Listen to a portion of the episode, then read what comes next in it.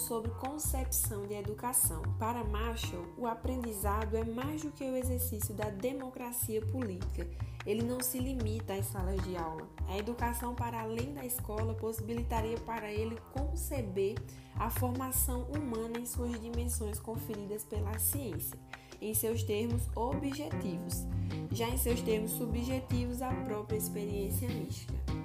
Marshall diz que a escola tem uma pedagogia voltada para a guerra, a guerra como um componente considerável na indústria da educação, sendo ela mesma uma forma de educação. Ele critica as técnicas repetitivas e mecanistas dos métodos educativos como engessados. Ele desafia a construção de uma aula sem paredes.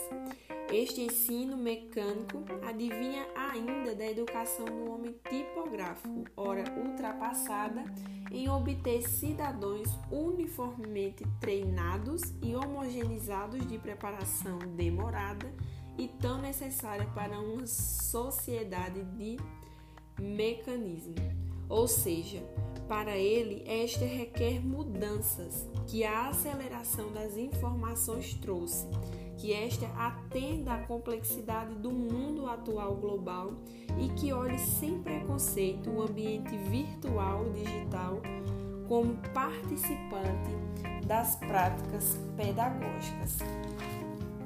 Marshall disse que a televisão é muito mais do que uma extensão do sentido integrador e ativo do tato Qualquer momento de televisão propicia mais dados do que poderiam ser registrados em uma dúzia de páginas de prosa.